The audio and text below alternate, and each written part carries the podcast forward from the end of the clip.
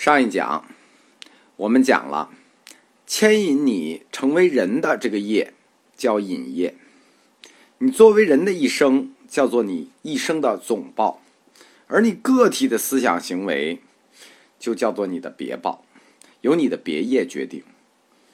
人与人的种种差异，就是由这个别业来决定的。人他不仅是一个抽象的类的存在。就是总报存在，总报存在就叫抽象类的存在，它还是具体多样化的人的不同存在，就是一个别报存在，就人具有这种两种存在性质，所以形成了不同的人、不同的一生和完整的一生，就叫满业。每个人有每个人的满业。从数学的集合上来讲。总报就是所有别报的总集合，每个人别报的总集合，在这些别报里，有的人就完成了他完满的一生，就是满业的；有的人他就没满业。佛教世界的三界：欲界、色界、无色界，还有它的四大劫：成住坏灭，就是这世间的种种众生，就是我们所有人最大的共业。引发的最大的总报，就是在这个世界的共业里，有我们每个人的一份。三界中的每一界，比如欲界，它相应存在的这种空间，就欲界六天，它存在的空间，包括这欲界要经历的结束，这一界，就是我们欲界众生共业所成，我们每一个人共业所成。欲界六天呢，它主要是由我们众生的。两种根本欲，还有其他一些业力牵引所致的结果。两种根本欲就是食欲和性欲，由这两种根本欲加上其他业力牵引的结果。而色界四天呢，就是由修习四禅定的人，四禅修习的果报，就是欲界四呃色界四天。而四无色界呢，则是修行四无色定的果报。那这三界就这么来的。众生所想、所为、所作，属于哪一类，那就必定生于哪一类。大家懂这句话的意思吗？这句话就是为了后面的宗教实践打下了基础。就是众生所想所做是什么事儿，你就会将来生于哪一类，被引业生于哪一类。比如说，你现在每天忙着你的食欲和性欲，您放心，您下一次还在欲界。如果您这一届，您就开始修行四禅定了，那下下一生你可能就投生在色界四天，然后你更高级，你修四无色定，你可能就到四无色定，就到了无色界。所以说，你到了哪一类，有什么样的生活条件，你只能接受。正是这种分类，就为了佛教的宗教实践禅定提供了一个理论支撑，就是为什么要禅定，或者说为什么要修行。关于人类总报和别报的这种统一，你看，人类是总报，人是别报，人类就涉及到总报与别报的统一。在哲学上，这实际是一个什么呢？这就是一个个体与群体、个性与共性的统一，对吧？体现在人身上，那我们说它叫什么呢？那就是人与人类所在的这个社会自然的一种统一。人类的整体就构成了人类社会，人与社会的关系，这实际是佛教对人与社会关系的一种看法。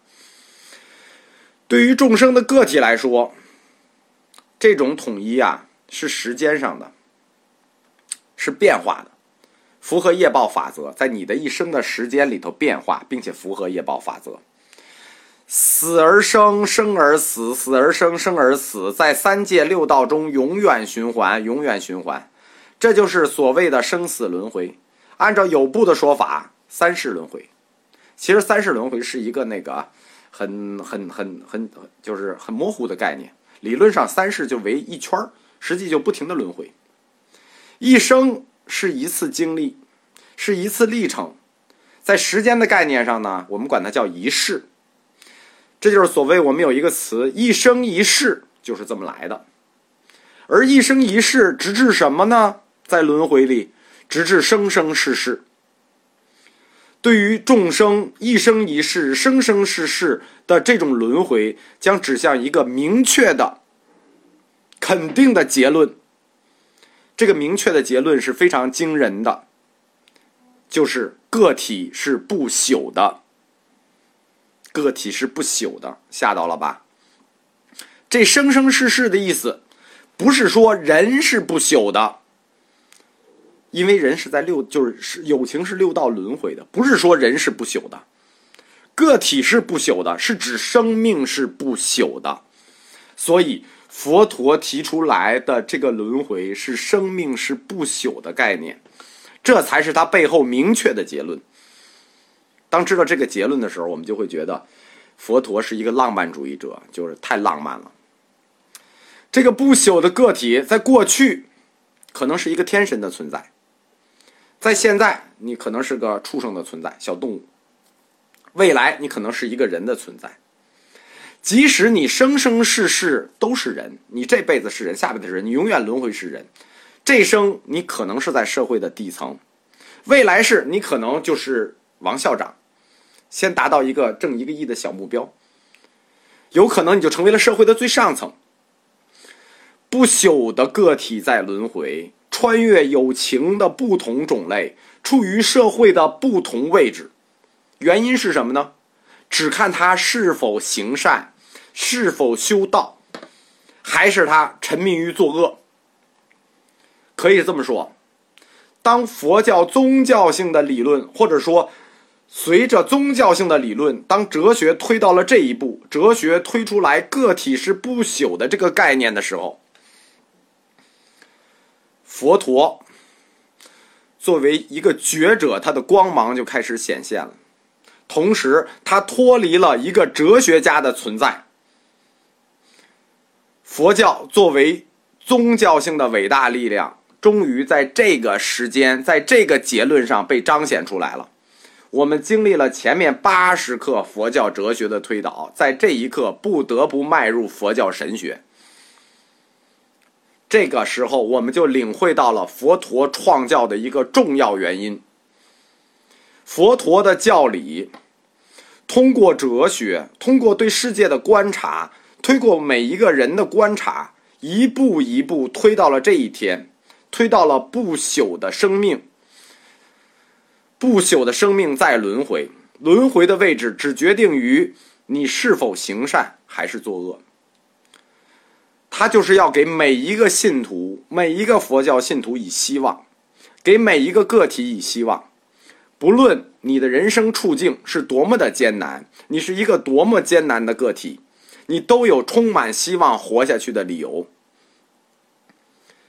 没有永远的苦，有未来式的乐等待我们，有未来的乐在等待我们。